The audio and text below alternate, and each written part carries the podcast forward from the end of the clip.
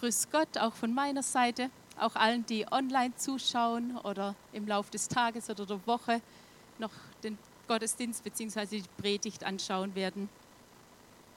Wirklich schön, dass ihr da seid. Wir sind ja gerade in der Predigtserie zu den Sendschreiben. Newsletter heißt die.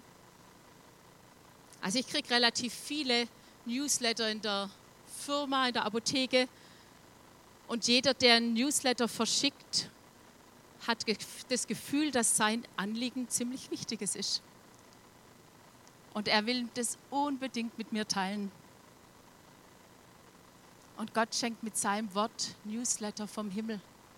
Und er sagt, es ist so wichtig, dass du zuhörst und dass das in dein Herz fällt und dass das in dein Leben fällt und dass du davon Kenntnis nimmst und dass das in deinem Leben wirklich ankommt.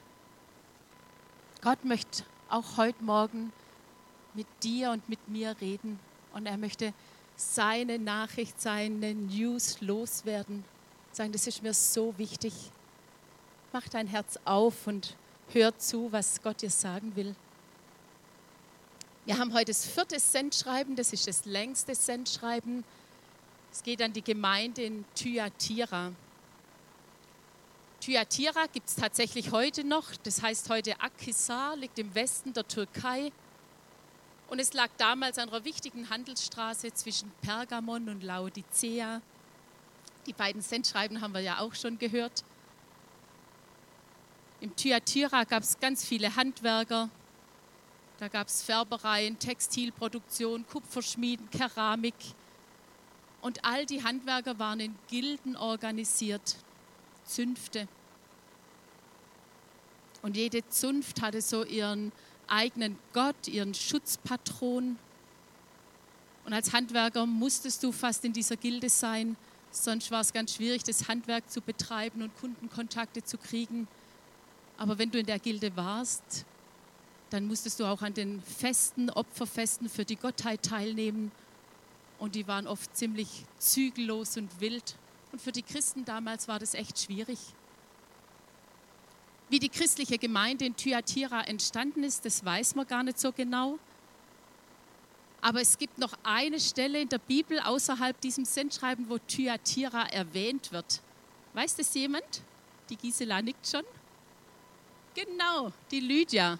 In Apostelgeschichte 16 heißt es von Lydia, von der Purpurhändlerin.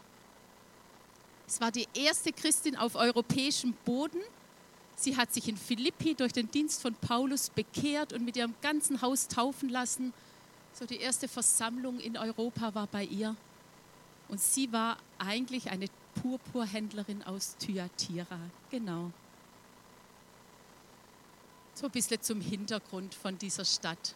Jetzt wollen wir einfach mal dieses Sendschreiben miteinander lesen. Offenbarung 2, Vers 18 bis 29.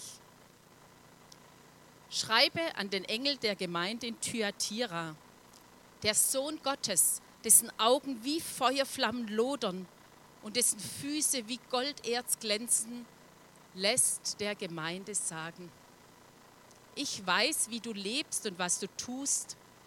Ich kenne deine Liebe, dein Glauben, deine Hilfsbereitschaft und deine Ausdauer. Und ich weiß auch, dass du heute sogar noch mehr tust als früher.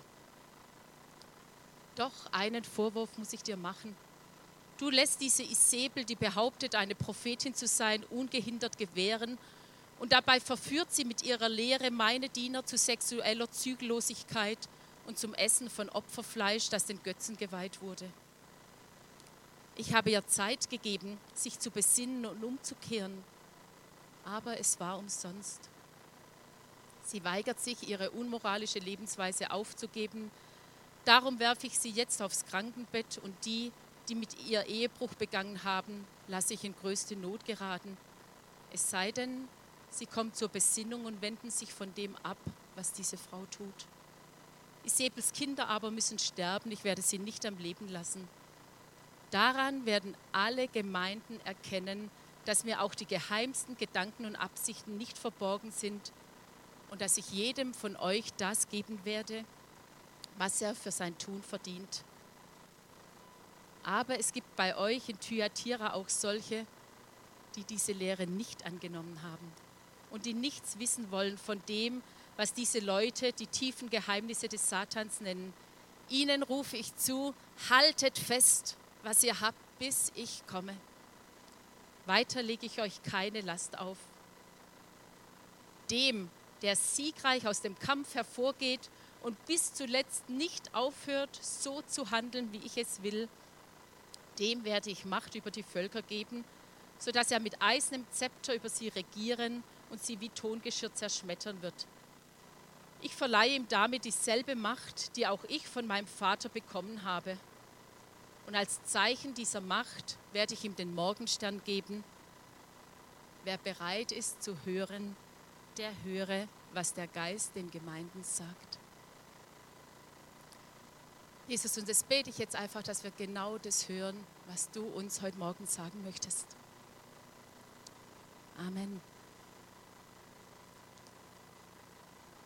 Jedes Sendschreiben stellt, bevor es überhaupt irgendwas lobt und tadelt und dann tröstet und ermutigt, so sind sie ja alle aufgebaut, den Absender des Schreibens vor. Und es ist mir in der Vorbereitung irgendwie so wichtig geworden. Jesus ist ja der Absender dieser Schreiben und in jedem Schreiben sagt Jesus, dies sagt der. Und dann stellt er sich vor, beschreibt sich. War vor anderthalb Wochen im Alpha-Kurs und der Sandro ermutigt dann immer, dass man sich kurz vorstellt, bevor man das Thema macht. Und wenn ich mich wo vorstellen muss, dann kann ich ja ganz unterschiedliche Sachen von mir sagen. Ich kann was zum familiären Hintergrund sagen, ich kann was zum beruflichen Hintergrund sagen, ich kann was zum gemeindlichen Hintergrund sagen, ich kann was sagen über meine Stärken und Schwächen und, und, und. Alles einzelne Aspekte, alle war's, aber nur in der Gesamtheit ergibt sich dann das Bild, wer ich wirklich bin. Jesus stellt sich in der Bibel auch oft vor. Mir sind da gleich diese sieben Ich bin-Worte eingefallen. Jesus sagt, ich bin der gute Hirte, ich bin die Wahrheit, ich bin das Leben, ich bin der Weg, ich bin der Weinstock. Die Bibel sagt, dass Jesus der Messias ist, der Erlöser, der, der uns liebt. Und in diesen sieben Cent-Schreiben wird nochmal eine ganz andere Seite von Jesus ganz deutlich dargestellt. Und ich mag die einfach alle siebenmal mit euch lesen, weil mich das so bewegt hat, weil das so eine machtvolle, eine kraftvolle Beschreibung Jesu ist. Und ich glaube, es ist gut und wichtig, wenn wir die Sendschreiben lesen, zu verstehen und zu wissen, wer da eigentlich dahinter steckt. Jesus sagt, ich bin der, der die sieben Sterne in seiner Hand hält und mitten unter den sieben goldenen Leuchtern einhergeht. Dies sagt der der Erste und der Letzte ist der tot war und wieder lebendig ist. Dies sagt, der das zweischneidige Schwert führt. Das haben wir letzten Sonntag gehört. Heute, dies sagt, der Augen wie Feuerflammen hat und dessen Füße wie Golderz glänzen. Das spricht von so viel Heiligkeit, Kraft, Macht. Dies sagt der, dem die sieben Geister Gottes dienen und der die sieben Sterne in seiner Hand hält. Dies sagt der Heilige, der Wahrhaftige, der den Schlüssel Davids hat, der auftut und niemand schließt zu, der zuschließt und niemand tut auf. Dies sagt der Amen heißt, der treue und wahrhaftige Zeuge, der Anfang der Schöpfung Gottes wo ich das so geballt gelesen habe, das war so richtig wie, wow, Brust raus, Schultern hoch. Das ist unser Gott. Das ist der, der hinter uns steht und der in uns lebt. Was für eine grandiose, majestätische Schau auf Jesus. Wie viel Kraft, wie viel Herrlichkeit, wie viel Heiligkeit, auch wie viel Ehrfurcht steckt in diesen Beschreibungen. So ein souveräner Gott, so viel Würde. Jesus ist auch der gute Hirte, der uns liebt, wie Ines das im Eingang beschrieben hat. Mit Sanftmut und Geduld uns hinterhergeht, der das Verlorene sucht. Unser himmlischer Papa ist der, auf dessen Schoß wir uns bergen dürfen und wo wir Zuflucht finden, was unserem Leben Sicherheit und Fundament gibt. Und davon reden wir oft, auch weil wir es eben brauchen, damit unser Leben gelingen kann. Aber wir brauchen auch diesen mächtigen Gott. Wir haben vorhin gesungen, das Fundament ist der Name Jesus. Und der Name Jesus ist dieser wahrhaftige, der treue, der heilige, der das, der das Schwert führt, dessen Augen wie Feuerflammen lodern. Unglaublich, oder? Das ist unser Jesus, das ist unser Herr. Und gerade Johannes, der eigentlich ja der Kuscheljünger schlechthin war, irgendwie immer um Jesus rumgeschwänzelt und an seiner Brust und ganz oft gehört, wie er Jesus lieb hat. Und gerade er bekommt diese mächtige Schau. Gerade er auf Patmos in der Verbannung, das war sicher viel schlechter und schlimmer wie bloß, er darf jetzt halt nicht mehr in Israel leben, sondern muss auf Patmos sitzen. Und er bekommt am Ende diese Schau von Jesus gezeigt. Und ich glaube, und wir erleben das ja gerade, dass sich die Ereignisse sehr konzentrieren und die Herausforderungen zunehmen, weltweit, aber oft auch im Leben von Einzelnen. Und da ist es wichtig zu wissen, der, der mit uns ist, das ist der Auferstandene, das ist dieser mächtige Zeuge, das ist dieser kraftvolle, starke, heilige Gott. In Sacharja sagt der Prophet in Kapitel 14, in jenen Tagen, also wenn es im Ende zugeht, und der Herr wird König sein über alle Lande. An jenem Tag wird der Herr der Einzige sein und sein Name der Einzige. Da gibt es nur noch ihn. Ich habe vor Jahren mal gehört, dass die Offenbarung für die Christen in der Verfolgung das Trostbuch schlechthin ist. Und ich konnte mir das irgendwie nicht so gut vorstellen, dachte, was fangen die in der Verfolgung mit den vielen Bildern an und viel kapiert man ja gar nicht. Ich werde mich heute auch hüten, da jetzt in die Exegese zu gehen. Ich habe verschiedene Bibelkommentare gelesen, manche Sachen weiß man, also selbst die Studierten wissen das nicht genau. Also ich werde mich da nicht irgendwie vergaloppieren. Ich dachte, was fangen die verfolgten Christen die Gemeinde, die in Bedrängnis ist, damit an. Aber wenn ich mir das vor Augen führe, allein schon diese sieben Beschreibungen Jesu, dann kann ich mir das so gut vorstellen. Wenn ich weiß, die Bedrängnis ist groß, die Herausforderungen sind stark, dann zu wissen, der, der an meiner Seite ist, das ist dieser mächtige Herr. Und es gilt auch dir und mir heute, nicht erst, wenn wir in Verfolgung sind, in den Herausforderungen, wo wir heute stehen, das, was dein Leben heute beschweren mag, den Blick zu heben und nicht an dem hängen zu bleiben, was das Leben schwer macht, sondern aufzuschauen auf den, der an deiner Seite ist, der hinter dir steht, der in dir lebt. Dieser Gott ist mit dir.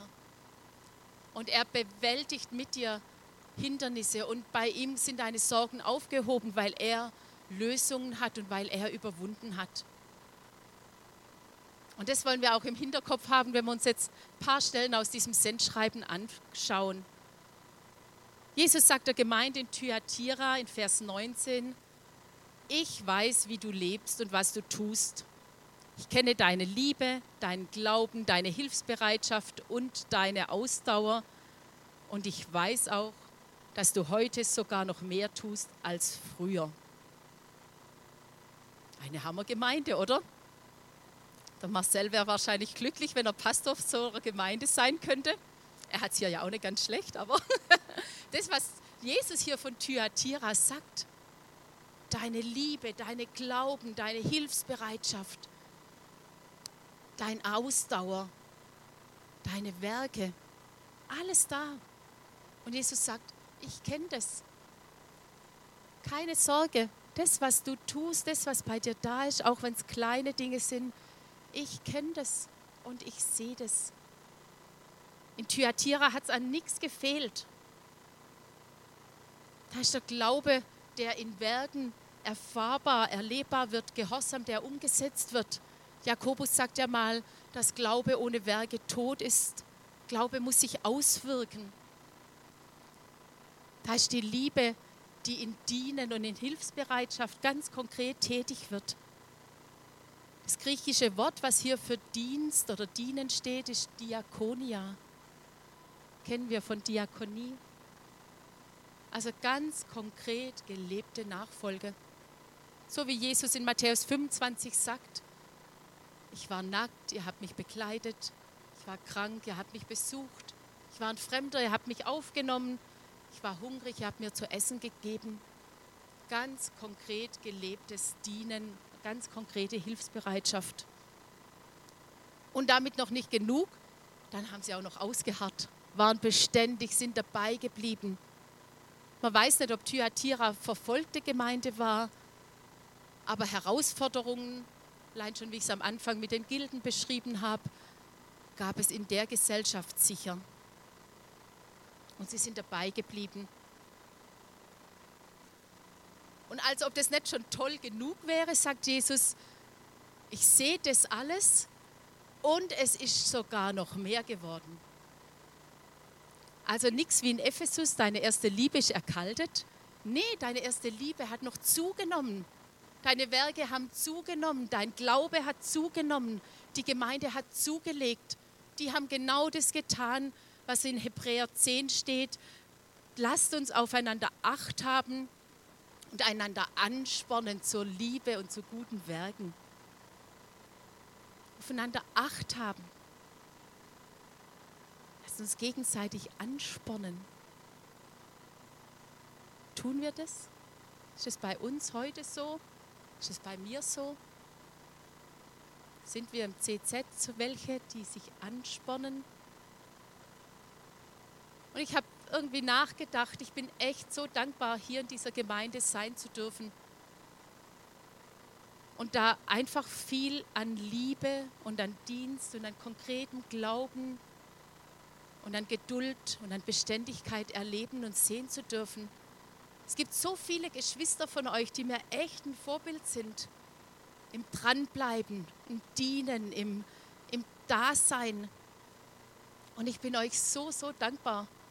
Ich bin dankbar, dass wir als Gemeinde unterwegs sein dürfen, dass ich das sehen darf.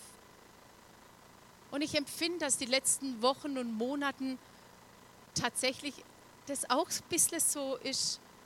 Es ist heute mehr als früher, dass es zunimmt, dass sich Geschwister einklinken und sagen, ja, ich will dabei sein, mit Freunden die Gemeinde Jesu zu bauen. Ich klinge mich mit ein. Und ich lasse mich auch gebrauchen, andere anzuspornen, andere zu ermutigen. Es braucht Menschen, die Ermutiger sind. Wie ich hier in die Gemeinde kam, saß ich zwei Jahre nur auf der Empore. Kam zum Gottesdienst, bin wieder gegangen, fast zwei Jahre. Ich habe nicht groß mit jemand gesprochen, ich wurde auch nicht groß angesprochen. Und es war auch gut, weil ich aus einer Zerbruchssituation kam. Aber dann war jemand, der mich angesprochen hat, ob ich nicht mal da und da dazukommen will und ob ich nicht mal im Lobpreisteam mitspielen möchte. Jemand, der mich ermutigt hat, aus meinem Schneckenhäusle rauszukommen. Und ich bin so dankbar, dass es eben dabei nicht geblieben ist, sondern dass da jemand war, der mich ermutigt hat und an die Hand genommen hat. Und es ist unser aller Aufgabe, uns gegenseitig zu ermutigen. Ist unser aller Aufgabe, mal was Gutes zu sagen. Wenn euch was berührt hat, wenn euch was angesprochen hat, es ist nicht selbstverständlich, sondern gebt es weiter, ermutigt die Geschwister, die da dahinter stehen. Man kann auch mal was kritisieren, aber man darf unbedingt einander anspornen und ermutigen, damit wir alle an einem Strang ziehen und das Reich Gottes vorantreiben. So mit einer heiligen Unzufriedenheit unterwegs zu sein. weil wir wissen, dass mehr möglich ist und dass Gott unbedingt auch mehr verdient. Was für ein schönes Zeugnis, wenn Gott über deinem und meinem Leben und über uns als Gemeinde sagen kann, und heute setzt du dich mehr ein als früher. Und morgen setzt du dich mehr ein als heute. Das Werk Gottes, das Reich Gottes unter uns soll zunehmen. Dann kommt aber bei Thyatira, wie kann es anders sein, wenn es ein Sendschreiben ist, auch das große Aber. Und ich lese die ganzen Verse nicht nochmal, das ist diese Isabel. Ähm, man nimmt an, dass es in der Gemeinde von Thyatira tatsächlich eine Frau gab, die dort als Prophetin gedient und gelehrt hat. Also eine reelle Person. Dieser Name Isabel wird wahrscheinlich nicht ihr Name gewesen sein, Sie soll einfach synonymhaft an das erinnern, was ihre Sünde ist, was die eigentliche Isabel getan hat, die Frau von König Ahab. Sie verführt zu Götzendienst und zu sexueller Unmoral.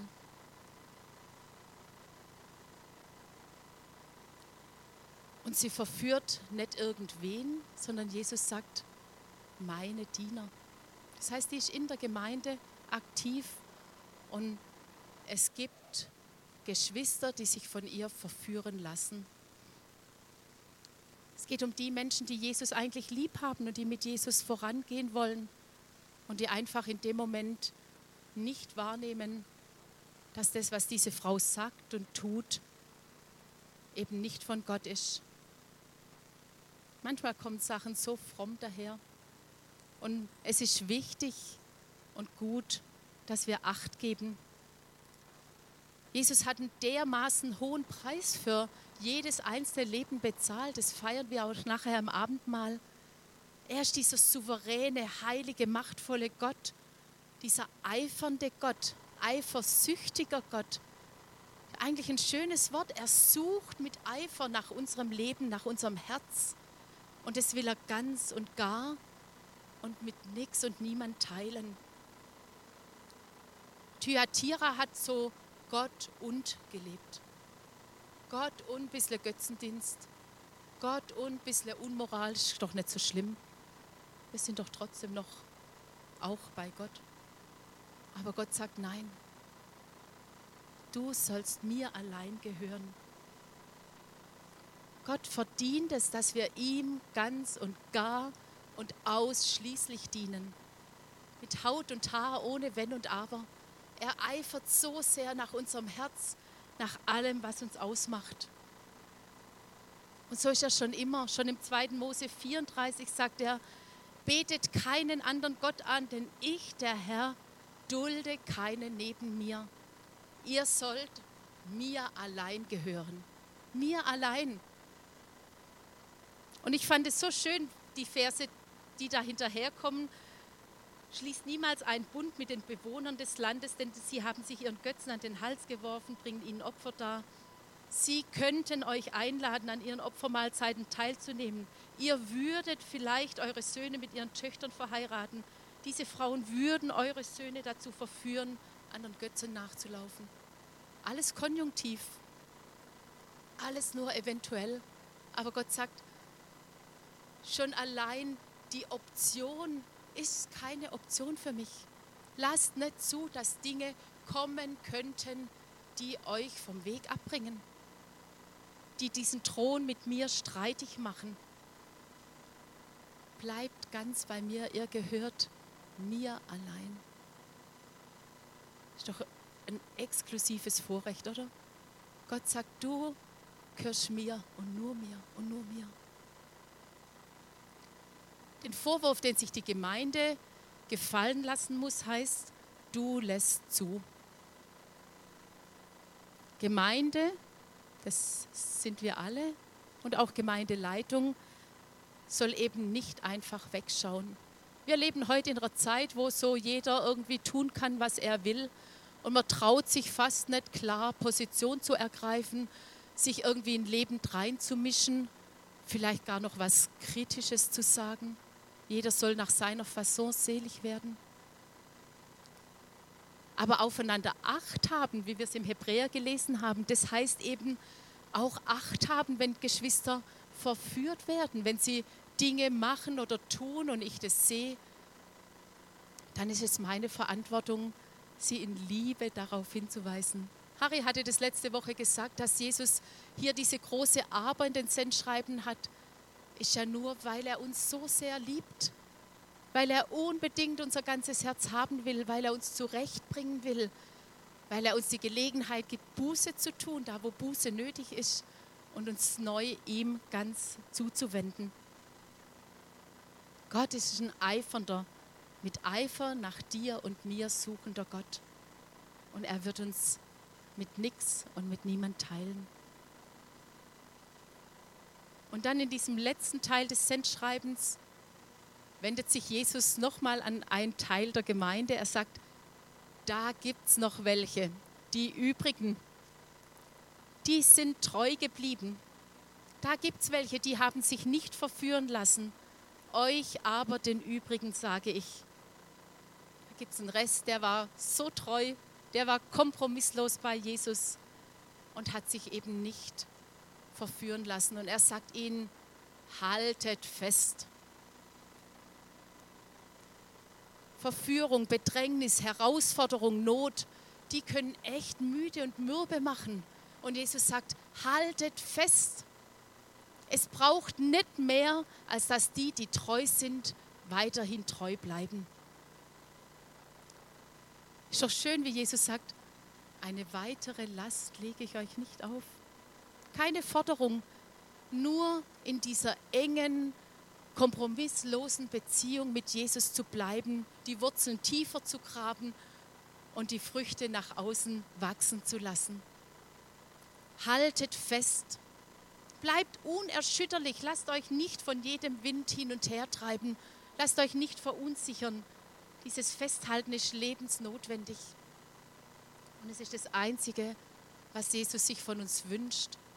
Und es hat so eine große Belohnung. Wer durchhält und den Sieg erringt, wer bis zuletzt nach meinem Willen lebt, dem werde ich Macht über die Völker geben. Ihm verleihe ich dieselbe Macht, die ich von meinem Vater erhalten habe. Sind wir in der einen Linie?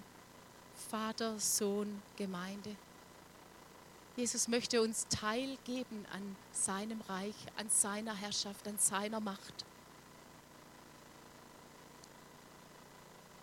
Dieser Schluss von dem Sendschreiben an Thyatira ist zum Teil ganz wörtlich aus Psalm 2 übernommen. Ihr könnt es gerne zu Hause mal nachlesen. Aber Jesus sagt, haltet durch. Und er sagt, wer durchhält und den Sieg erringt. Da dachte ich, ja, Siege erringen kann ich nur, wenn ich im Kampf gestanden bin, oder? Unser Glaube ist Kampf. Und Jesus ermutigt uns, in diesem Kampf festzubleiben und durchzuhalten. Und wer den Sieg erringt, der hat so eine große Verheißung bis in Ewigkeit rein.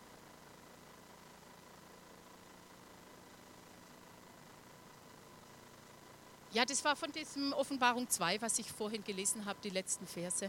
Vielleicht kannst du die letzte Stelle nochmal. Genau. Durchhalten, kompromisslos nach Gottes Willen leben, auch wenn es Kampf heißt. Aber dann dürfen wir siegreich sein. Und es ist doch Ermutigung. In schwierigen Situationen sieht man das manchmal nicht, aber es lohnt sich, den Blick zu heben und auf Jesus zu schauen, weil er der Anfänger und der Vollender ist. Und es gibt in Offenbarung 17, Vers 14 noch so eine schöne Verheißung und mit der möchte ich schließen.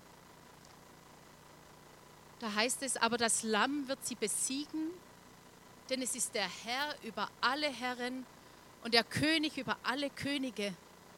Und mit ihm siegen werden alle, die bei ihm sind.